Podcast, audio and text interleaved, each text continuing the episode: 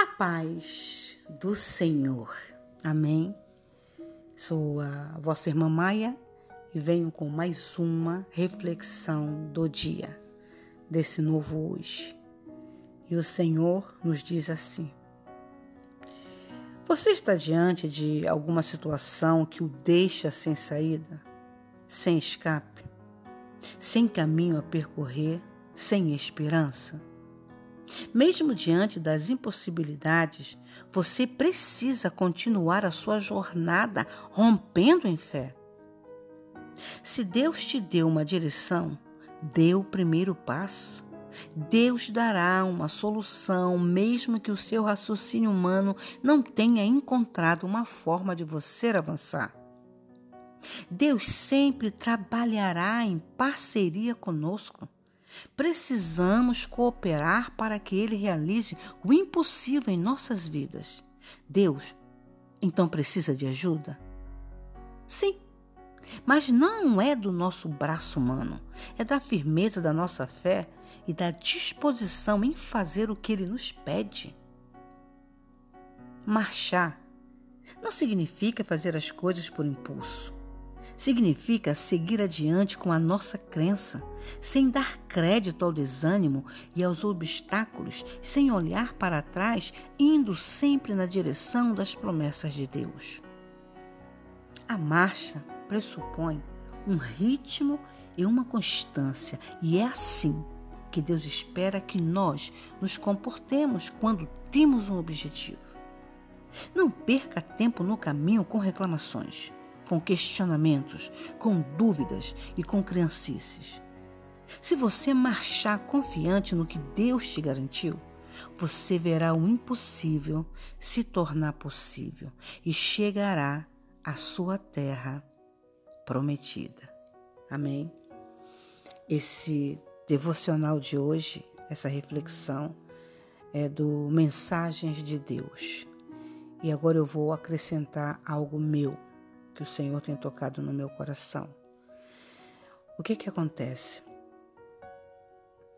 Acontece que aqui tem uma promessa do Senhor, que é dele passar conosco em todas as tribulações. E isso é fato. Deus faz assim, ok? E não tente caminhar num caminho sem esperança. Porque o nosso nosso, nosso caminho é aquele caminho que o Senhor diz para gente, não é verdade?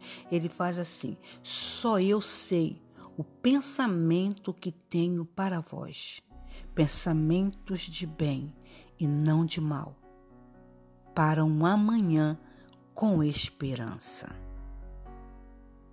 Na luta que nós entramos, não entramos numa luta sem esperança. Amém? Agora, o que é que nós temos que fazer? Se ele já te deu uma direção, dê o primeiro passo. Se ele não te deu, porque eu, eu acredito assim: se ele deu uma direção é porque você orou. Se ele ainda não deu, não é porque você não orou, é porque ainda não chegou o tempo dele dar essa direção para você. Mas continue insistindo. Não procure ver as coisas da sua ótica, da sua visão.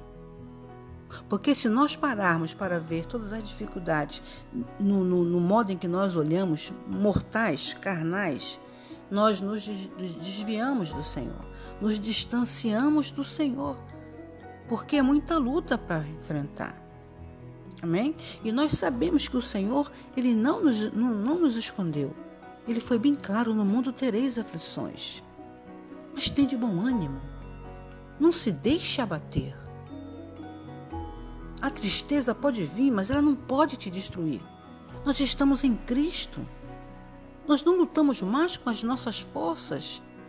Ele é conosco. Ele entra nesta batalha, mas é para fazer você sair vitoriosa, vitorioso. Ok. Quando ele diz mesmo, quando ele diz que, que nós temos que marchar, não é fazer as coisas por impulsos, como eu li na reflexão. É de não olhar para trás, não olhar para as circunstâncias, não olhar. Amém? Quando Moisés se deparou com o mar e ele viu a circunstância, o mar não se abriu. Mas quando a visão dele, ele entrou no espírito de oração, porque eu tenho, eu acredito que Moisés, naquele momento, ele entrou em espírito de oração. Aí o Deus falou com Moisés: do que se lamenta o povo? Do que você está se lamentando? Da circunstância que você está vivendo? Deus está mandando você marchar. A batalha não é só tua. Você já entregou na mão dele, se levante, se ponha de pé e marche. Tem coisas que você não vai poder fazer. Tem coisas que você vai viver na, consci na consciência de não, de não poder fazer nada. Então, nesse momento, diante dessas coisas que você é impossibilitado de fazer alguma coisa, ore. É aí que você tem que entrar no espiritual. Bote a sua boca no pó. Tem esperança nele. É ele que vai resolver. Amém? Que Deus possa te fortalecer. Tem batalhas que você pode vencer, mas tem outras batalhas que só pode em espírito e em oração e boca no pó. Amém? Então, que o Senhor possa nos abençoar nesse novo hoje. E diante dessa palavra poderosa, diante da palavra que o Senhor nos diz como tema das reflexões que eu ponho, seja fiel até a morte, e Ele te dará a coroa da vida. E fiquemos todos na paz do Senhor. Amém